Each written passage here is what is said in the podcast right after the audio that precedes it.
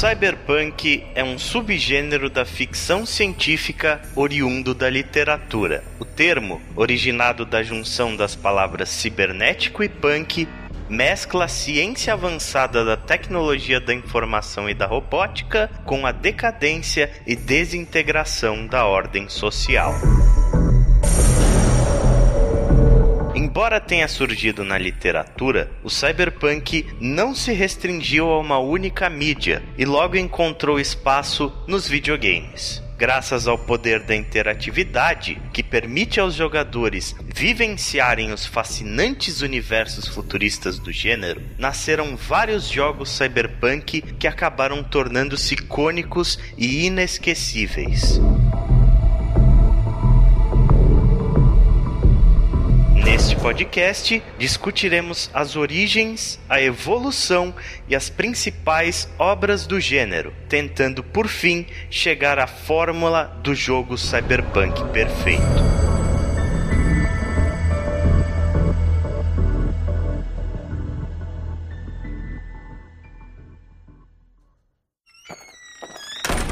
Eu sou o Ale Romero. Eu sou o Chico. Eu sou o Proto. E eu sou o Vitor. Senhoras e senhores, sejam bem-vindos à edição número 24 do Ana Play.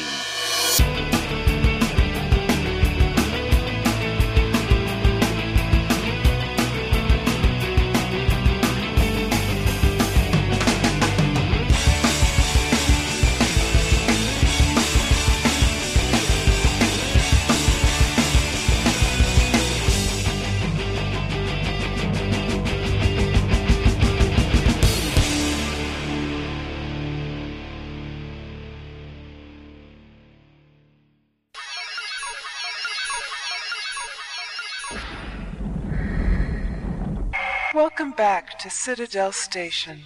Today is the 6th day of November, year 2072.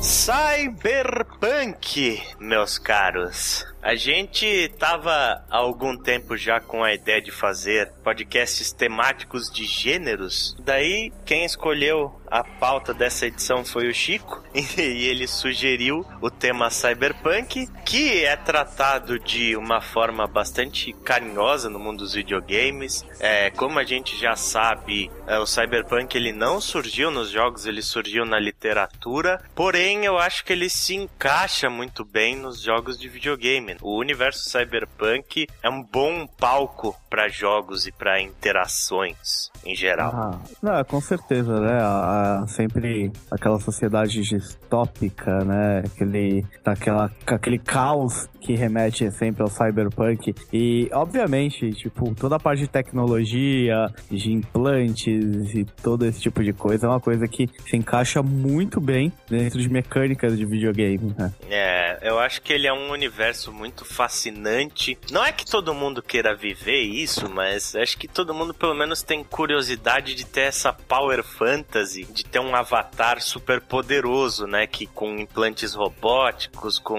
uma super força, com Eu uma... gostaria, eu trocaria meu olho esquerdo fácil. pois é, né, cara? E muitas coisas daí que a gente tem hoje em dia surgindo, né? Tipo, óculos VR tá aí, né? A realidade virtual tá, tá chegando e tudo mais. É, e cada vez mais você vai aumentar, né? Esse tipo de coisa. Exatamente. Cada vez mais a gente se aproxima do universo cyberpunk na vida real, com uma simples diferença, que eu acho que o que a gente tem que definir aqui é o que é cyberpunk, né? Antes de tudo, porque o cyberpunk ele é um subgênero da ficção científica e a ficção científica em geral ela tem um bilhão de subgêneros. Sim. Então definir o que é cyberpunk é uma coisa meio delicada porque às vezes isso entra na alçada de outros gêneros, muitas coisas se confundem, muitas coisas são parecidas, mas vamos tentar definir do que é que a gente vai falar aqui. Cyberpunk, em geral, é aquele estilo de ficção, de obra, que é definido em quatro palavras, né? High tech, low life. É normalmente muita tecnologia, um mundo futurista onde a internet, a robótica, a medicina, tudo que tem a ver com tecnologia explodiu, tá muito maior. Às vezes só uma dessas áreas, dependendo da ficção, mas principalmente a coisa que mais define o cyberpunk e diferencia ela de outras ficções científicas é low life. Normalmente em cyberpunk a gente tá falando de um protagonista, pelo menos o protagonista tem que estar tá na merda. Mas uma coisa também, né? Não é só a questão do protagonista tá na merda, porque protagonista na merda acho que é o que a gente mais tem em jogo de videogame, de qualquer coisa. É. Eu acho que o que define a, a civilização cyberpunk, o, o mundo cyberpunk, é além do universo ter que ser futurista, a gente fala de uma sociedade que tá na merda, né? Apesar da tecnologia ela ser avançada, a civilização humana, as cidades em geral, são extremamente pobres, extremamente devastadas. É, Ou tem uma um- diferença, né? Normalmente se usa o contexto de ter uma diferença social, um abismo social absurdamente grande. Isso. E normalmente tanto os escritores quanto filmes, videogames, eles usam um recurso semelhante na maioria das obras, que é você ter um governo que não é mais um governo, o governo caiu e tudo é controlado por corporações. Porque a partir do momento que essas corporações estão visando lucro, elas não estão 100% preocupadas com as pessoas. É, de certa Opa. forma passa a ser uma tirania, né? Exatamente. É uma tirania do dinheiro, né? Daquele que pode pagar mais. A gente É. vai falar um pouco depois dos jogos que são cyberpunk, mas tem excelentes exemplos de jogos onde o protagonista não tá exatamente na merda, o mundo tem uma parte que tá muito na merda, tem uma parte que tá fantástica. O que define é It's not news, it's only advertising. Verdade. É, mas como hoje em dia também é assim, né, cara? Hoje em dia tem uma parte que tá fantástica e tem uma parte que tá na merda. É, É, é que normal é- de qualquer civilização. É. É, mas é que eles, é, o Cyberpunk normalmente prega um extremo, né? É, É, é, ele leva isso até, até 11, como dizem, né? É, fica, fica até em alguns jogos você percebe que fica uma linha tênue entre a, a humanidade da pessoa e a tecnologia. Uhum. Isso. É, esse é um outro ponto que eu não sei se é uma coisa que é definitiva pra gente considerar cyberpunk, mas é, existe muito a interação entre ser humano com computadores. Existe muito essa questão da internet latente de cyberespaço e de implantes cibernéticos no geral dentro do próprio ser humano. Uhum. Inclusive, é a parte mais legal. Depende do mundo, mas sim, a maior parte das vezes sim. Então é, é uma coisa meio difícil de definir o cyberpunk, mas no geral vamos adotar por esse lado do high-tech low life, sociedade caída, alta tecnologia, internet e implantes e coisas do gênero, pra gente ter pelo menos uma linha, né? É, por onde seguir. E uma outra coisa também é, é a questão de do noir, né, cara? Isso eu acho que não é de todos os as obras cyberpunks, mas das mais clássicas, especialmente quando a gente fala de Shadowrun, que é um universo extremamente grande. Dentro do cyberpunk, ele usa essa questão de se basear no noir para criar um clima detetivesco. Sim, É. pra quem não conhece o que é noir, noir normalmente são as histórias que se passam durante a Grande Depressão Americana, onde tava todo mundo sem grana, a sociedade tava uma bosta, poucas pessoas controlavam a maior parte do dinheiro, o governo também tava falido, então não tinha muito poder. Olha, parece muito o que a gente acabou de descrever. Uhum. Mas o principal do Noir é que você sempre tinha um detetive protagonista, é, normalmente falando em primeira pessoa, fudido da vida, com dívida até as orelhas, e que, ah, vamos fazer algo porque aquela dama merece isso, ou vamos fazer o mundo melhor, ou salvar uma criança ou algo do tipo. Uhum. Falando em termos visuais, aquele visual meio sombrio, noturno do, do uma detetive. coisa meio dark, né? É, uma É, coisa isso- meio sombria do detetive de sobretudo e, e cartola e daquela mulher de cabelos enrolados e Tempo. Ah, isso daí você tá descrevendo É. Blade Runner, né? E Sin. City. Qualquer obra no ar, cara. Chinatown, todas Não, as mas é que coisas isso mais não clássicas. é uma regra do Cyberpunk. Nem todo Cyberpunk tem essa pegada no ar. Uhum. Entendeu? Sim. Esse é o ponto. É Mas- tipo uma característica que é comum em algumas das obras, mas não são todas. Shadowrun, por exemplo. Mas o Neuromancer não. Uhum. Neuromancer não tem muito dessa pegada, é uma das obras mais clássicas. Entendeu? É. Até tem. Mas porque- tem, né, cara? Se você pensar. Muito pouco. Neuromancer não tem muito, não. Mas Tem, se você olhar, por tá- exemplo, Matrix, você não acha o- que existe uma pegada no ar naquilo? Especialmente eu no visual do, do Neo, de sobretudo. Eu não acho que aquilo ali tem uma pegada no ar, minha opinião, Ah, mas. Eu acho. É. Eu, eu acho que tem uma pegada no ar na, na maneira como a história é contada. Uhum. De o foco numa pessoa, de puta, o cara está mal. Principalmente Neuromancer. Neuromancer é a quintessência do cyberpunk. É um dos livros mais conhecidos escritos no gênero. Foi Uhum. praticamente o que abriu as portas dele. A gente já tá entrando um pouquinho aqui na origem do universo, né? Uhum. que é da trilogia Sprawl. Se você não leu, cara, lê. É, é- é fantástico, é absurdo. É que nem você assistir o Poderoso Chefão e depois ver um jogo, um, uma obra qualquer falando sobre máfia. Uhum. Nunca mais as referências são as mesmas. Mas se você lê o Neuromancer e algumas outras obras, tem uma pegada do personagem principal. "Puta, eu só ligo pra mim. Mas não, eu não ligo só pra mim. Eu ligo pra aquele outro personagem. E eu tô disposto a sair do meu caminho por isso. No Neuromancer isso fica bem claro com o. Então, mas é que eu tô falando que, beleza, ele tem essa pegada, o personagem tá fudido por um motivo X que conta no livro, e aí isso joga ele pra dentro da trama, tá? Apesar de ele não ser um detetive nem nada disso, Uhum. né? Ele tá só cumprindo contrato, mas eu acho que a- o clima, né, o ambiente no ar, que é uma coisa muito importante, que é o que você mesmo descreveu, Ale, ele não é uma coisa constante, ele não é uma coisa que existe tanto na, no Cyberpunk, ele existe em algumas obras, acho que o Blade Runner é o, o mais clássico, que é praticamente 100% no ar. E falando mas- em jogo, por exemplo, Flashback. Flashback, Flashback é um jogo que tem uma Entendeu? pegada Concordo. bem no ar. Tem, mas tem muita coisa que não. Tipo, o Neuromancer tem características no ar? Tem. Ah, até uma certa parte dele.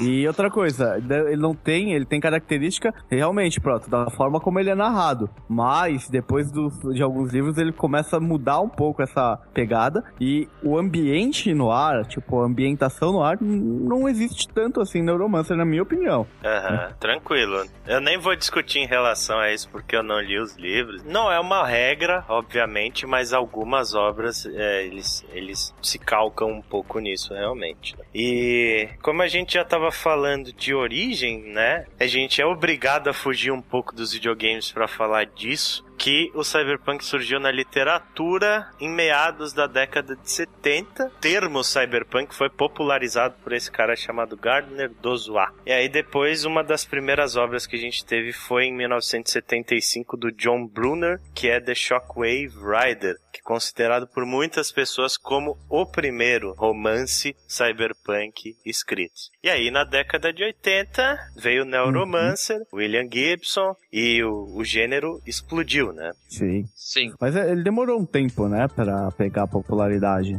Sim, sim. Ele foi tava um uma coisa- pouquinho à frente do seu tempo. assim. É, exatamente. Não foi uma coisa assim logo na cara, assim. É, e acho que até hoje não é uma coisa que pega todo mundo, né, cara? São poucas as pessoas, assim, que é um público específico. Mas hoje em dia já é bem popular, já o universo cyberpunk é bem popular. Tanto, Gente. o exemplo de que ele não era popular foi que o Blade Runner foi um fracasso de bilheteria, né? Sim, é exatamente. E depois se tornou um clássico, considerado por muitos dos melhores filmes da história e tudo mais. É. O Japão foi um lugar onde o cyberpunk cresceu demais, né? É muito interessante porque o próprio Gibson falava que o Japão moderno é o que o cyberpunk um dia será.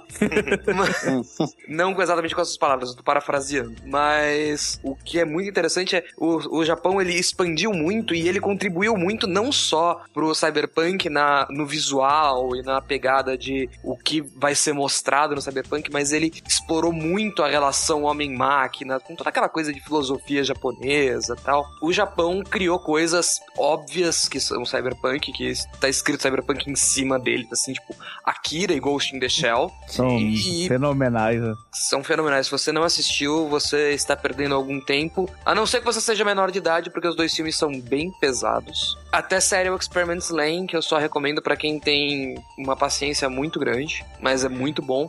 E Ghost in the Shell me traz uma das frases que eu mais gosto de usar para definir cyberpunk, para pensar em cyberpunk, que é dois personagens estão discutindo e um dos personagens fala: "E você pensa em sair da polícia?" E o outro personagem responde: Bom, meu esqueleto foi trocado por um esqueleto metálico. Meus olhos foram ampliados pela capacidade de ver raios ultravioleta e coisas que não deveriam estar lá. Meus membros são capazes de pulos que eu nunca faria antes e meu cérebro foi aumentado. Se eu sair da polícia, eu tenho que devolver tudo isso. Você realmente acha que eu posso voltar a uma vida normal? Hum, Foda. interessante. Você vê aí que o ser humano ele cria uma relação com a máquina, é muito, uma dependência, né, cara? É. O cara, isso. as pessoas passam a ficar sem escolha. até. É, isso, isso, isso é muito também. Eu lembro um pouco o plot inicial do Neuromancer, né? Do primeiro livro, que é o.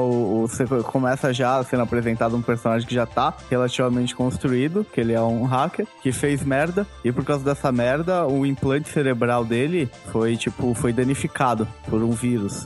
O cérebro dele foi danificado. É, o cérebro dele foi danificado. E aí uma corporação, um, um ser misterioso oferece pra ele, tipo, uma chance de recuperar, de curar isso, né? De arrumar o cérebro dele. Só que ele tem que fazer um trampo pro cara. Uhum. E aí começa, e aí que meio que começa a dar o start da história. E falando em Japão, né? Como a gente já disse, a cultura cyberpunk no Japão, ela é muito forte. O pessoal de lá gosta muito dessas obras e não é surpresa de ninguém que o primeiro jogo de videogames do estilo cyberpunk é japonês. Esse Olha. jogo é Psychic City, foi lançado em 1984 e ele é um RPG que saiu para o NEC PC 8801. Também conhecido como PC 888. E se você não conhece ele, não se sinta mal. O Ocidente em geral não conheceu isso.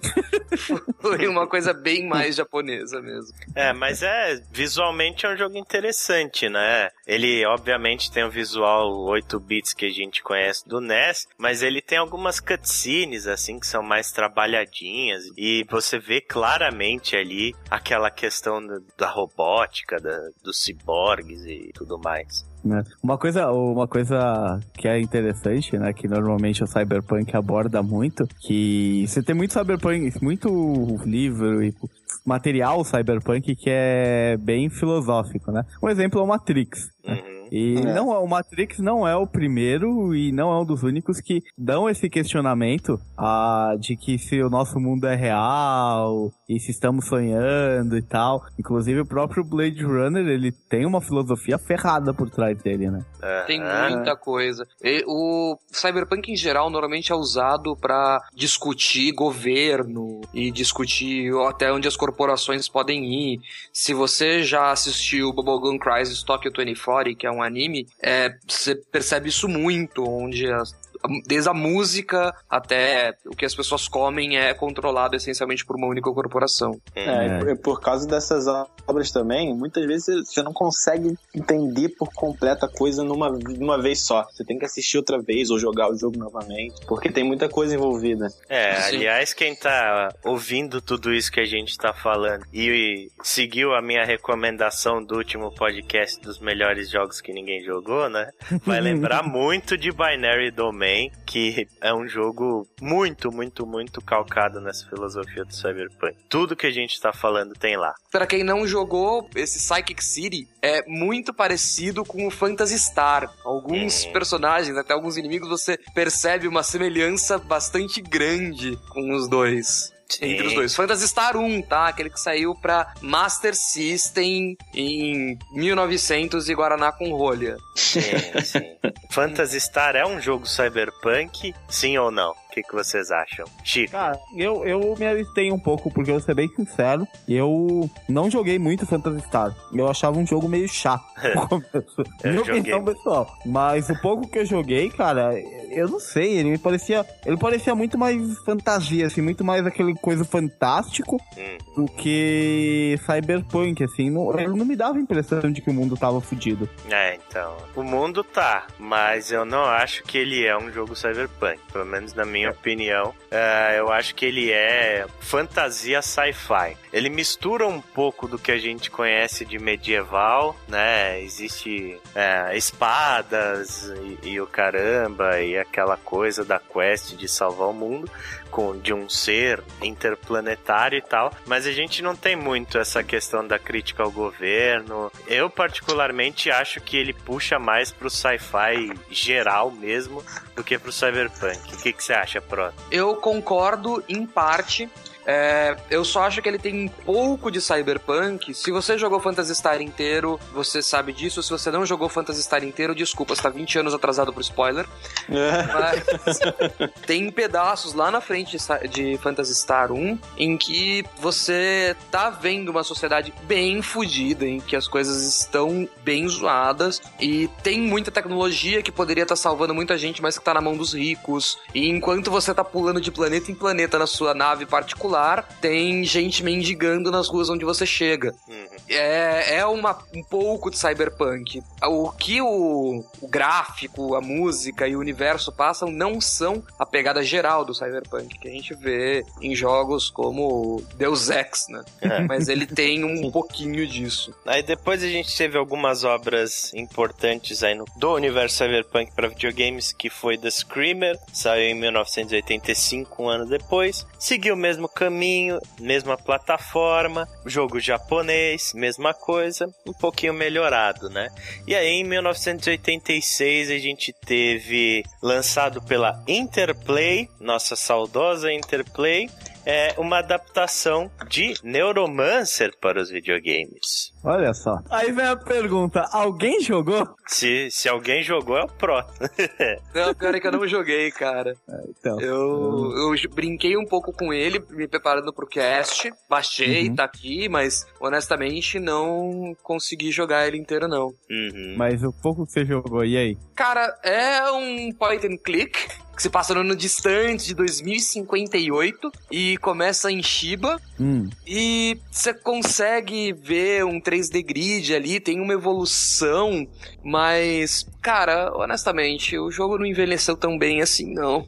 É, um jogo de PC de 1988, eu falei 86, desculpa, 88, dificilmente iria envelhecer tão bem, né, cara? E uma coisa interessante aí que você citou, Prota, é que ele é um point and click, né? A maioria das obras cyberpunks que a gente tem lançadas para videogame são RPGs, uhum. até porque o universo cyberpunk ele se popularizou em jogos em geral é, com RPGs de mesa. A gente teve o GURP Cyberpunk lá lançado na década de 80, a gente teve Shadowrun, que para quem não sabe é um RPG de mesa, né? Lançado Sim. mais ou menos na mesma época. Essas foram obras que popularizaram esse universo em em jogos em geral. E aí nos videogames, a gente. A maioria das obras cyberpunks que a gente tem são RPGs de ação em sua grande maioria, mas vocês acham que precisa necessariamente ser um RPG, um jogo cyberpunk?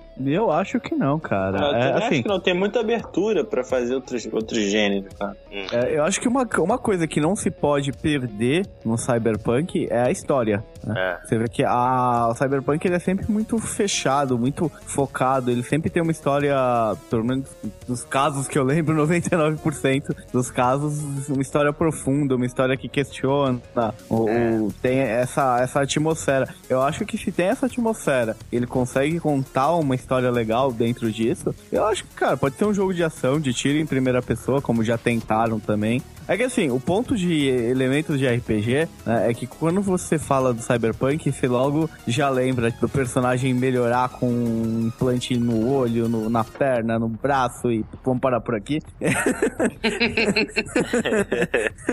é, e como é que você vai representar isso num jogo sem elementos de RPG, né? Exatamente, porque ele clama, né? Quando você fala, ele clama por essa evolução do personagem de colocar mais implante, mais implante, mais implante, né? Pra ser mais foda. E aí, tipo, eu acho que nessa que eles acabam meio que quando vão fazer um jogo com essa temática cyberpunk, acabam indo pra ali pra esse quê do RPG mesmo, né?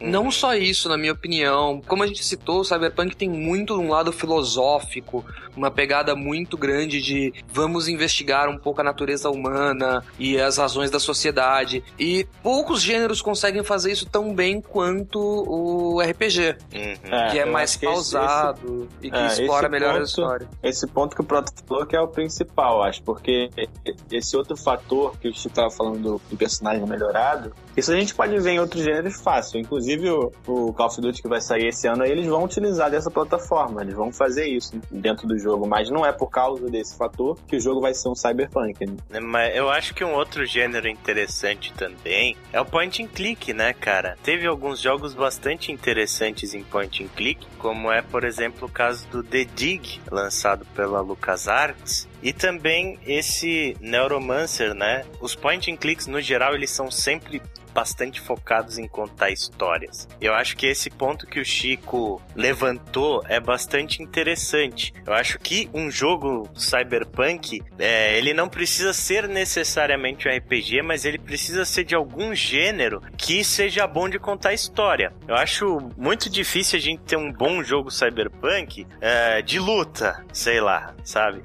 mas é, Principalmente tem- porque todos os personagens você ou a menina com katanás ou o cara cheio de metralhadoras. E a gente dificilmente vê mesmo um jogo cyberpunk onde a principal qualidade dele seja mecânica. Normalmente esses jogos se destacam pela história mesmo. E, É. e falando nisso, o que mais que vocês acham que define um bom jogo cyberpunk? O que é que um bom jogo cyberpunk precisa ter? Eu acho que uma coisa principal, que não só do Cyberpunk, mas qualquer jogo, é a atmosfera. Aquele jogo que te envolve no- no- numa forma que você passa a se sentir um pouco dentro daquele mundo. Eu acho que isso é o ponto principal. É, né? A atmosfera é importante quando a gente fala de um jogo mais focado na história. É. E que é mais, Proto? Como o, o Vitor disse, não só em jogos cyberpunk, mas em cyberpunk isso é especialmente importante, são as regras do mundo. O que é que eu quero dizer com as regras do mundo? Toda vez que você tá vendo um filme, você tá vendo uma. Um, jo- jogando um jogo, existem regras que funcionam. Por exemplo, se você está jogando Mario, você assume na- nos primeiros 5 segundos que sim, um encanador pula três vezes a altura dele. E tá tudo bem. Ok. E tá tudo bem. Essa é a regra do mundo. Ela funciona assim. Uhum. O que é muito importante em Cyberpunk, em qualquer outro cenário, onde você muda muito seu personagem e o mundo é muito mutável, é quais são as regras e como que eu quebro elas. Então, por exemplo, é muito comum em Cyberpunk você ver isso em Deus Ex Human Revolution. A Uhum. interface com os computadores é tocar. Não tem Wi-Fi em tudo quanto é canto. As portas não tem Wi-Fi pra você hackear a distância. Você tem que chegar lá e tocar. Uhum. Então, quando alguma coisa quebra essa regra, puta, isso é importante, isso é foda. Isso tem que ficar claro, isso tem que continuar o, o jogo inteiro, a obra inteira. Porque no momento em que você quebra essas regras, ou que você não deixa essas regras claras, vira magia de Harry Potter, velho. Porque é- é- é- magia de Harry Potter, você tem ou não que falar o nome da porra da magia? É. Mas, mas você tem que pronunciá-lo do jeito certo ou não? Porque a- às vezes você vê o cara gritando, às vezes você vê o cara que não tá gritando. Peraí, deixa eu ver se eu entendi bem, Proto. Você tá falando que Mario é um jogo cyberpunk. que na verdade o Mario tem.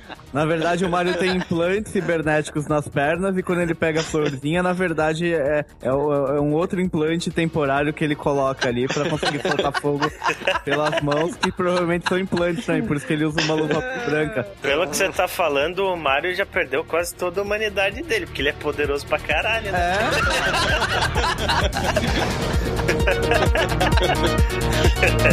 É.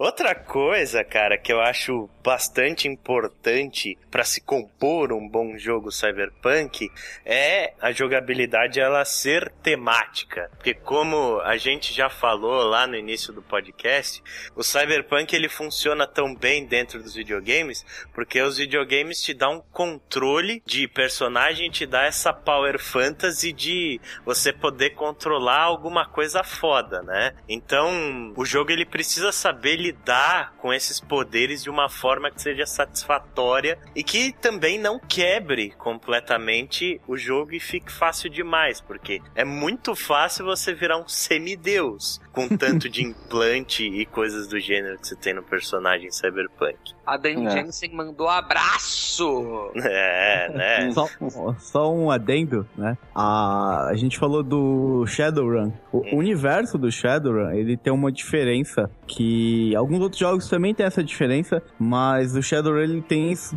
bem forte, que é ele não é um universo do a gente não pode falar que ele é um universo cyberpunk puro, Uhum. porque Ele é ele, ele, mistura fantasia também. Ele tem toda uma explicação dentro lá no. Porque ele veio do livro, da RPG e tal. E lá tem toda a explicação de por que existe magia, elfos, orcs, anões e todas essas raças fantásticas aí de Tolkienianas, né? Uhum. Sim. Então, ele, ele, é- ele tem essa pequena diferença. Você não vai encontrar magia, por exemplo, no Deus Ex. O Shadowrun, isso é muito forte. E essa é uma, uma grande diferença desse, desse universo, né? Que tem vários jogos, né? Esse universo Shadowrun, pros outros jogos normais, né? Pros outros jogos que são só cyberpunk. É, eu acho que o Shadowrun, ele meio que quase que cria um gênero próprio, né? Ele é cyberpunk, mas existem algumas pessoas que chamam Shadowrun, inclusive, de Shadowpunk e ou- outros jogos no mesmo gênero, porque ele é tão peculiar, ele tem essa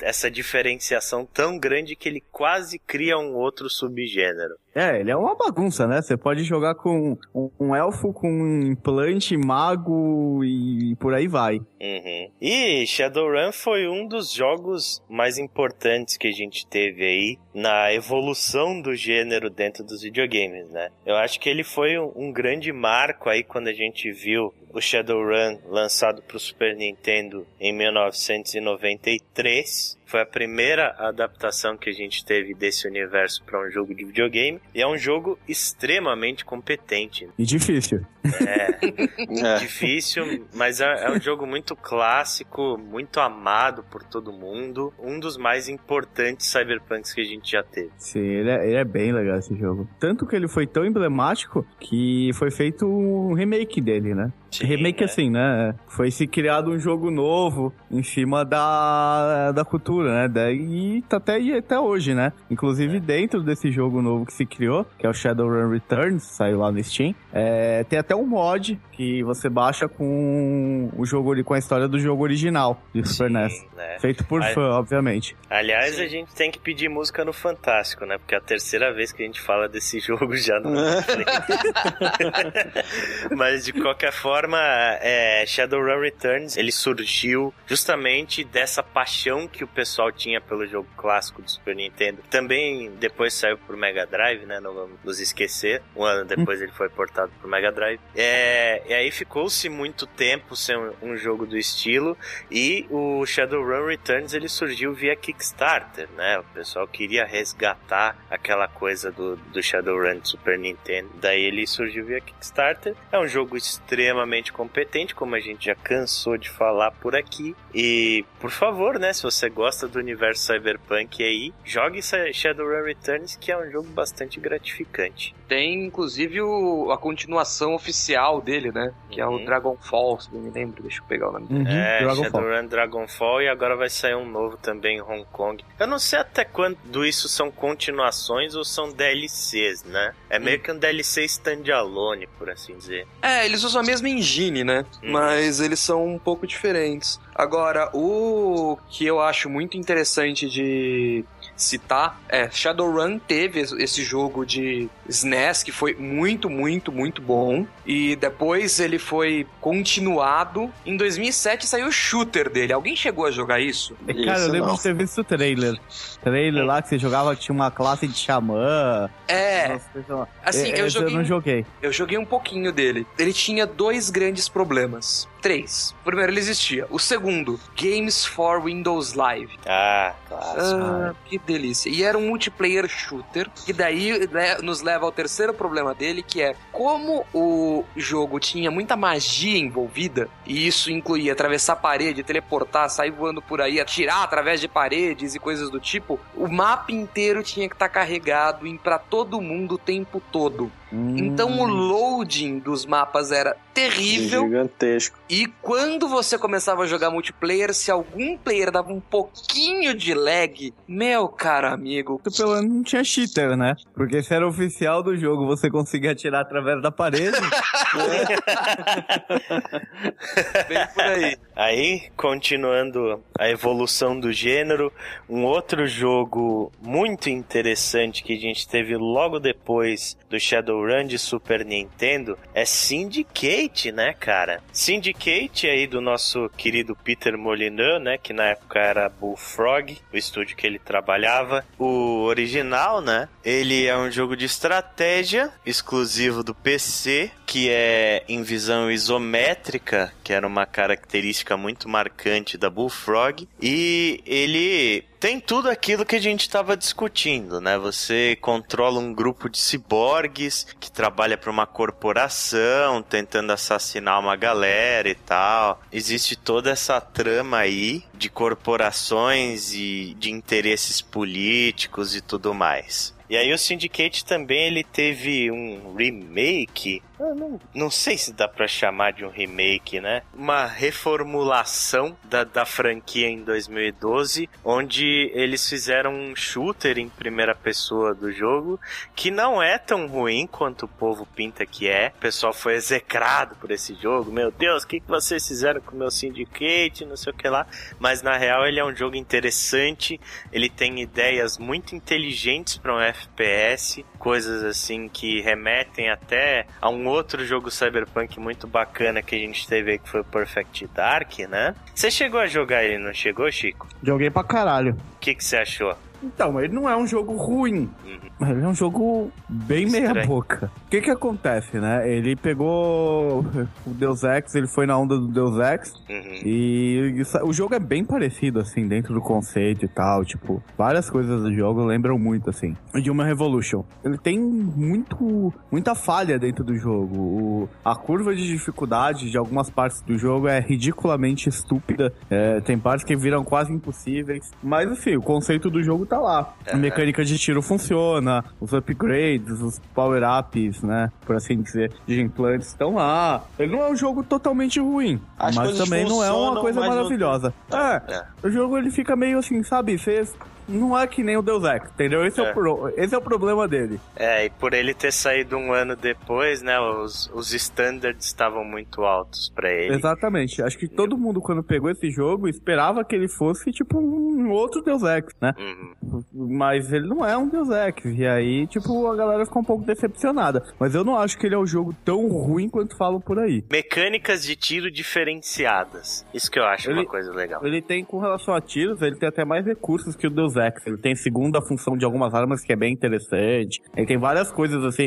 As tem umas armas bem tecnológicas assim nele. Então, Isso É. é bem legal. Aí depois, né, outro dos jogos que seguindo a evolução trouxe uma coisa diferente pro gênero de cyberpunk e se acabou se tornando um clássico com o tempo, foi um jogo aí produzido por um estúdio chamado Looking Glass e que tinha no meio dele um jovem rapaz estagiando.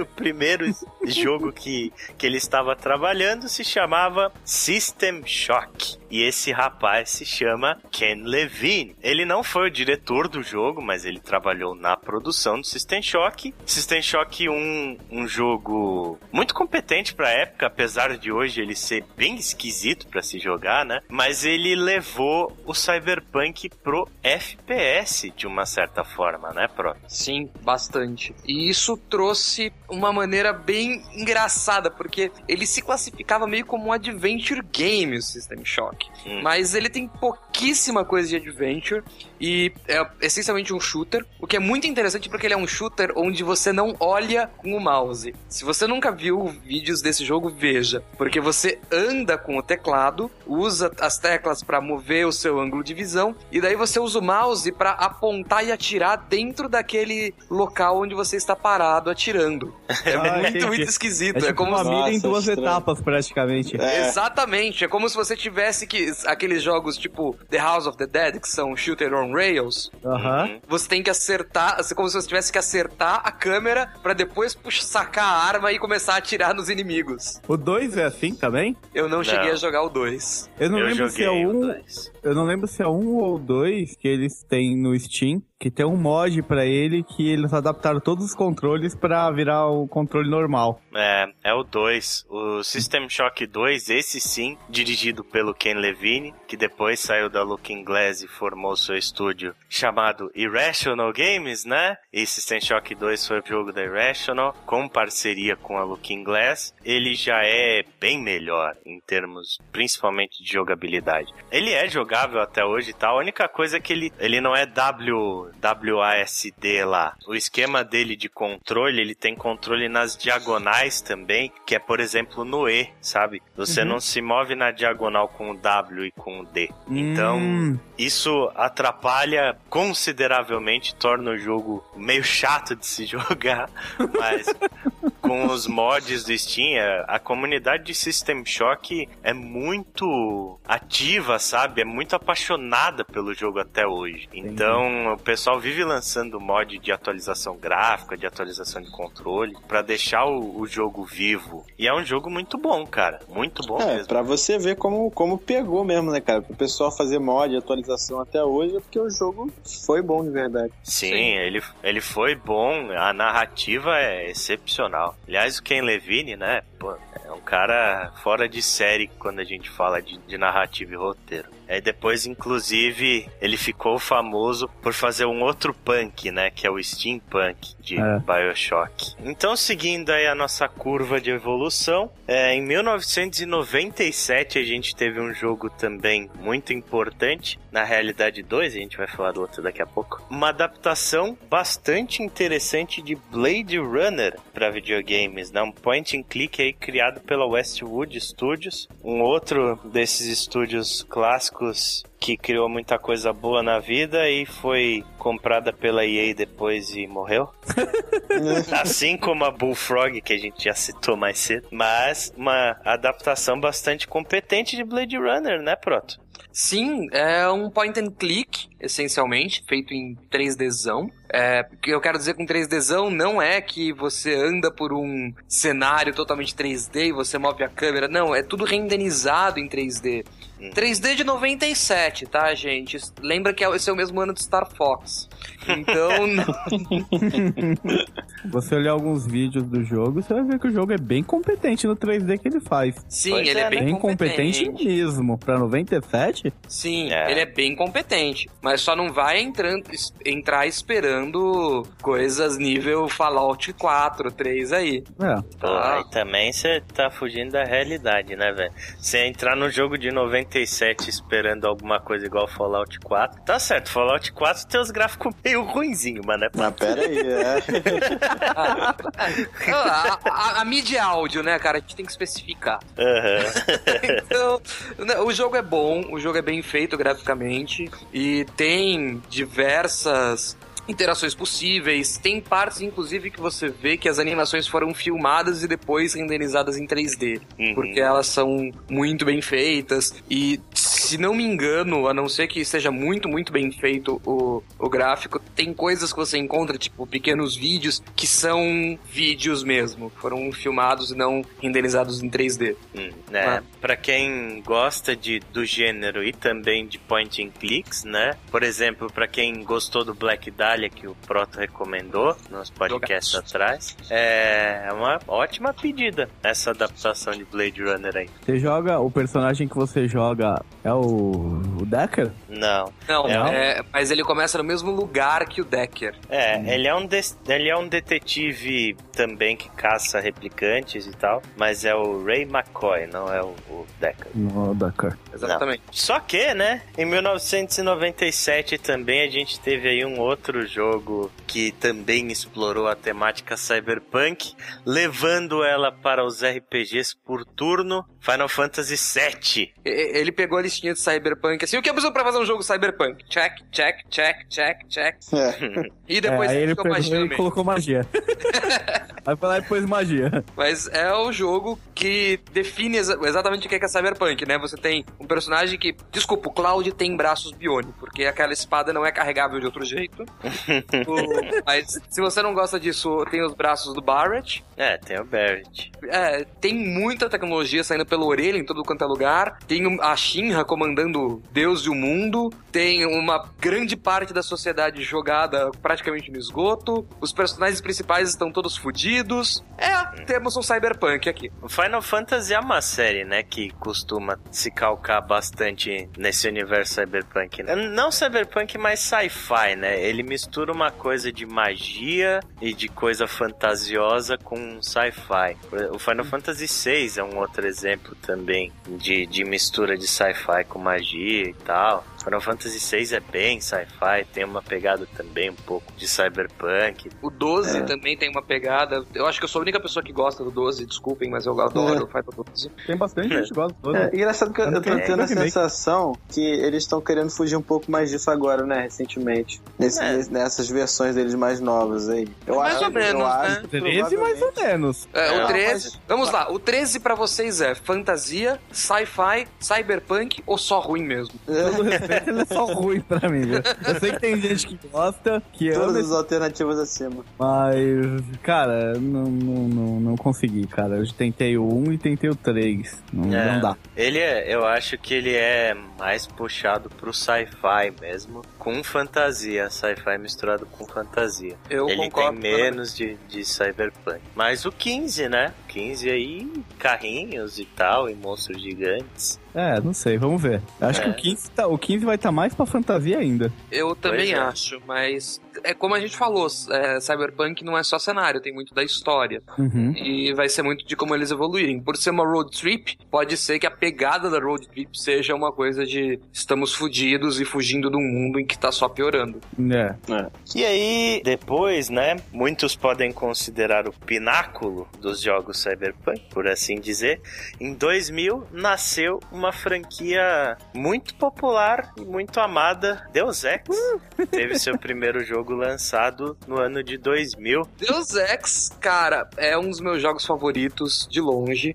Deixando claro, o Human Revolution, os outros dois não envelheceram tão bem. Uhum. Não consegui jogar eles inteiros. E com inteiros eu quero dizer mais do que uma fase. Mas assim, eu, eu, eu, eu vou confessar que eu só joguei Human Revolution, pra mim é um dos meus jogos favoritos e tal. Eu não joguei nem o primeiro e nem o Invincible War. Uma das coisas que dizem do Invincible War, especificamente, é que aí os caras complicaram demais as mecânicas do jogo. E Não fica falaram que- chamativo como os outros, né? É, e falaram que isso foi uma coisa que prejudicou bastante o jogo. Inclusive, uma, uma coisa que eu tenho que dizer do Human Revolution, que foi uma das coisas que eu mais gostei dele, é a maneira como você faz os upgrades no Jensen. Que você começa o jogo com todos os upgrades. Uhum. Você tem tudo. É só que eles falam, seu cérebro não é capaz de suportar tudo isso de uma vez. Mas. Mais ou menos, né? Não, o que eles falam é: seu cérebro não é capaz de suportar tudo isso de uma vez. Então, ao longo do tempo, ele vai conseguindo abrir ah, os upgrades. É, você tem que É. sempre ir na clínica lá e desativar o negócio. Não, você pode pegar os packs e que Ah, você tá. encontra em Pode pegar lugares. text. Tá. Mas uma coisa legal do Human Revolution especificamente é o plot, né? Porque o personagem principal, ele é completamente contra tal, ele não quer colocar implante nenhum. né? Ele é um cara meio tipo anti-implantes, assim, no começo do jogo. E aí rola umas merda e, tipo, sem autorização dele, a galera enfia implante nele até. Tipo, ele quase vira um Robocop. Em defesa da galera, pra salvar a vida do cara. Pra salvar a vida do cara, beleza. Como Tá. Robocop. E isso ajuda muito no questionamento que existe durante o jogo, de que ele questiona muito, tipo, puta, é, é, a humanidade dele, ele questiona todos aqueles implantes. Cara, e, e isso é uma coisa que ajuda muito a, a dar essa perspectiva aí do cyberpunk, do questionamento da humanidade, do questionamento de até que ponto aquilo é válido e não é válido. Ele questiona muito, muito isso no jogo. Exatamente. E funciona muito bem a maneira que eles mostram. Tem inclusive side quests que, ah, eu tenho um implante que eu preciso pra salvar minha vida, meu pulmão foi trocado, mas eu preciso do remédio pra diminuir a rejeição. E fica na tua decisão se você vai deixar o cara roubar porque ele não tem como pagar, se você vai dar dinheiro pra ele, como que ele vai É. fazer. Isso é uma coisa muito legal do cenário desse jogo, é isso, né, cara? Ah, eles vendem esses implantes, o cara praticamente financia o implante ali, só que existem, existe toda a manutenção, os upgrades e os remédios, né, às vezes pra rejeição, tal, você tá enfiando um corpo estranho no seu corpo. Então, tipo, isso, é, ele, aquele lance do cenário de corporações que a gente tava falando no início, isso é muito reforçado aí, que, tipo, é uma empresa que controla tudo ali e ela praticamente controla a vida das pessoas. né? E você trabalha pra essa empresa, praticamente. Isso que é Sim. o conflito que rola ali, de você começar a descobrir, você vai olhando os arquivos, você vai começando a descobrir um monte de merda e tal, e você começa a se questionar naquilo, né? E é isso que eu quero ver muito, como vai ser no próximo, como que vai ser abordado isso, né? Porque no trailer não ficou claro, mas parece que todos os acontecimentos desencadearam numa merda gigante. E mais recentemente a gente teve alguns jogos interessantes do gênero cyberpunk. Um que a gente já falou algumas vezes aqui, escreveu textos e tal. Remember Me. Remember Me é um jogo muito calcado no cyberpunk. Tem uma narrativa bastante interessante, um universo muito muito rico, né? Apesar dele não ser tão bem explorado quanto ele poderia ser, mas no geral é um jogo bastante interessante, cara. É. Né? É engraçado que ele não teve um retorno bom pra produtora, né, cara? Eu achei Péssimo. esse jogo super interessante. É, eu acho que o, o pior do Remember Me foi que ele caiu num limbo assim. é, de ser um jogo mediano pra crítica no geral. É, ele não foi Sim. criticado nem mal, nem bem. Exatamente. Eu achei isso aí foi, foi a pior coisa que pode, pode acontecer, assim. É, é a pior coisa pra um jogo é isso, né, cara? Porque se o jogo é aclamado, todo mundo vai ir atrás pra. Porque, obviamente, todo mundo tá falando bem. Mas se for muito ruim também, vai ter os loucos que vão lá comprar só pra ver se era ruim. Ele é falado de qualquer forma se ele for um jogo ruim.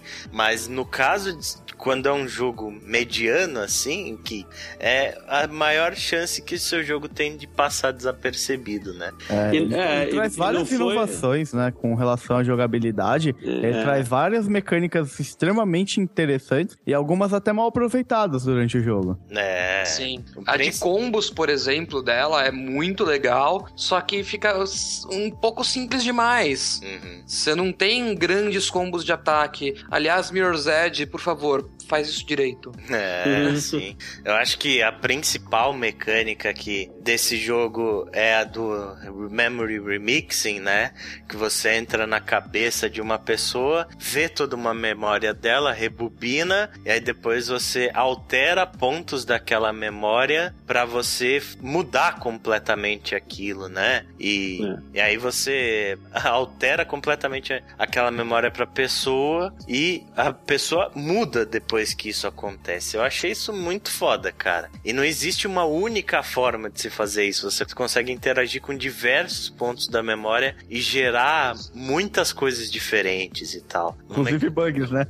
Inclusive É. bugs na memória, que você mata a pessoa na própria memória dela Aham. e ganha troféus por isso. É muito divertido brincar É, com essa Eu mecânica. acho que essa é uma coisa que não é muito bem aproveitada no jogo. Eu acho que você faz isso muito pouco. Muito pouco. Por ser uma mecânica Sim. tão interessante do jogo e tão útil nos pontos que ela aparece, é, é- você fica com vontade de fazer isso mais vezes e não tem. Exatamente. E aí eles fizeram um jogo só com essa mecânica, né? Sim, que é o Life is Strange, que tá sendo extremamente elogiado por todo mundo, né? É. Justamente por causa disso e pelo excelente roteiro, que já é uma característica desse estúdio muito competente aí, a Don't Nod. E pra ser anunciado ainda, né, cara? Cyberpunk 2077, jogo da CD Projekt Red de The Witcher, que promete ser o mais clássico possível estilo de Cyberpunk. É, mas ninguém tem ideia ainda nem de como que vai ser esse jogo. Não tem muita informação ainda. É. Ninguém sabe nada. E a própria, a- o próprio estúdio já falou que não vai falar nada desse jogo até daqui uns bons anos. É. E conhecendo a CD Projekt Red, 2077 é uma data de lançamento bastante É. adequada. É, eu O acho jogo vai deixar de ser cyberpunk e vai passar a ser nostálgico.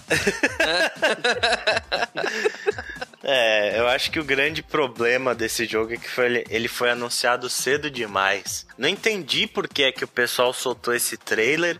É, faz quanto tempo já? Uns dois anos? Por aí. Por Acho aí. foi, no, foi na trailer do ano retrasado que saiu esse trailer. Muito tempo já que esse jogo foi É. anunciado e. Eu acho que eles não tinham, tinham um projeto na mão. Vamos fazer um trailer sem ter nada feito. E aí, pronto. A gente começa a fazer. Vamos, fa- vamos fazer um trailer legal? Vamos, vamos. É, de qual isso. jogo? Ah, um dia a gente vai começar a fazer isso daqui. Então, Isso beleza. É, realmente, acho que isso foi um erro aí. Mas, né, depois de The Witcher 3, da qualidade desse- de The Witcher 3, a gente só espera coisa boa aí da, da CD Projekt Red. Com certeza. Outro jogo que tá na boca do povo aí e que vem a dúvida, né? Fallout é um jogo cyberpunk? então, eu acho que não. Hum, por quê? Eu acho que ele é um jogo simplesmente pós-apocalíptico. Ah, não existe mais uma sociedade, praticamente, em Fallout. Não existe um governo, não existe uma corporação ali. Tipo, tá todo mundo simplesmente tentando sobreviver. Eu acho que ele remete mais, muito mais ao estilo pós-apocalíptico do, por exemplo, do Mad Max. né? E a própria tecnologia que tem ali, beleza, tem uma tecnologia avançada, mas é uma tecnologia meio sucateada do que sobrou da civilização. Uhum. Não é uma Sim. coisa assim, tipo, ah, vou fazer tal. Inclusive, tipo, muito dos upgrades que você faz é. Tem coisas, tipo, com relação à radiação. Você enfia a radiação no corpo pra ganhar mais alguma coisa. É, é, cara. Não, eu e não a acho- tecnologia que aparece ali também é a tecnologia que já existia no mundo antes dele sofrer o apocalipse, né? Uhum. Sim, mas muito da tecnologia que tem ali é futurista. É, sim, sim. Interessante, porque pra, na minha cabeça o Fallout ele é cyberpunk pela pegada de que pra gente a tecnologia ele, ela é futurista, a sociedade foi pro saco, ela existe como bolsões de sociedade, né? Tanto que você tem que explorar aquele mapa grande pra cá, pra. Uhum. é, pra, pra chegar a algum lugar e ver coisas. E você tem algumas sociedades que estão totalmente destruídas. E as próprias vaults são coisas isoladas e que tá todo mundo na merda e tentando sobreviver. Então, mas, Mas- eu acho que isso não é um cyberpunk. Você não tem uma estabilidade de governo. E por mais que você tenha uma tecnologia, não é uma tecnologia mais daquele tempo. Eles não têm capacidade de criar nada tecnológico naquele tempo. Ele é tudo o que sobrou da humanidade. É, e você não tem Sério muito lance da internet também, né? Justo. É, é uma coisa realmente mais pós-apocalíptica mesmo. É, como, por exemplo, é o Metrô 2033, Metro, Metro Last Light e tal. Sim. Que são jogos no futuro também, pós-apocalípticos, mas que não existe sociedade. É basicamente sobrevivência, né? É verdade. É, eu tô com o Chico nessa. Eu voto também no Fallout Mas você- não é Cyberpunk. Vocês me convenceram, Fallout não é cyberpunk.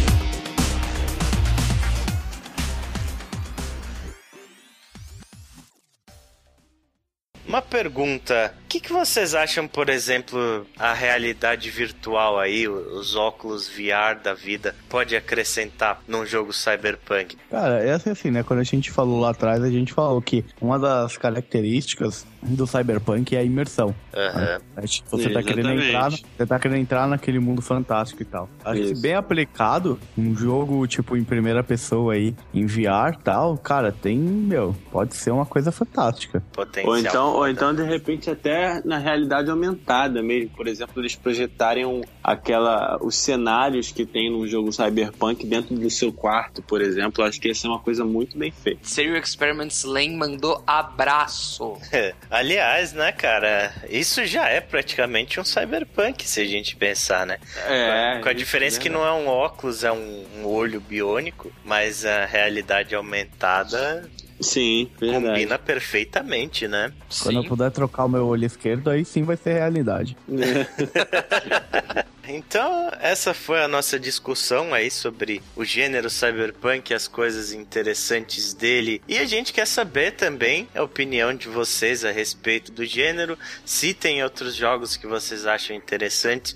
Obviamente, a gente não citou todos, né? Porque senão o podcast ia ser só listar jogos e a gente quer fugir disso nos podcasts do Anaplay. A gente quer trazer informação, a gente quer trazer discussões interessantes que valham a pena, mas a gente quer saber aí de vocês as suas boas experiências, o que vocês acham interessantes ter num jogo cyberpunk. Então deixem a opinião aí de vocês nos comentários. É, se você quiser mandar também um e-mail pra gente, é só mandar para contato arroba wanaplay.com.br. Siga a gente lá no Twitter, twitter.com.br wpwanaplay. Curta a gente no Facebook, lá no facebook.com.br wpwanaplay. E também assine o nosso canal do YouTube, né? Que vai ter joguinhos cyberpunks aí logo em breve. é youtube.com barra c barra wannaplayBR. Então é isso, minha gente. A gente fica por aqui. Um abraço pra todo mundo e até a próxima. Valeu! Valeu.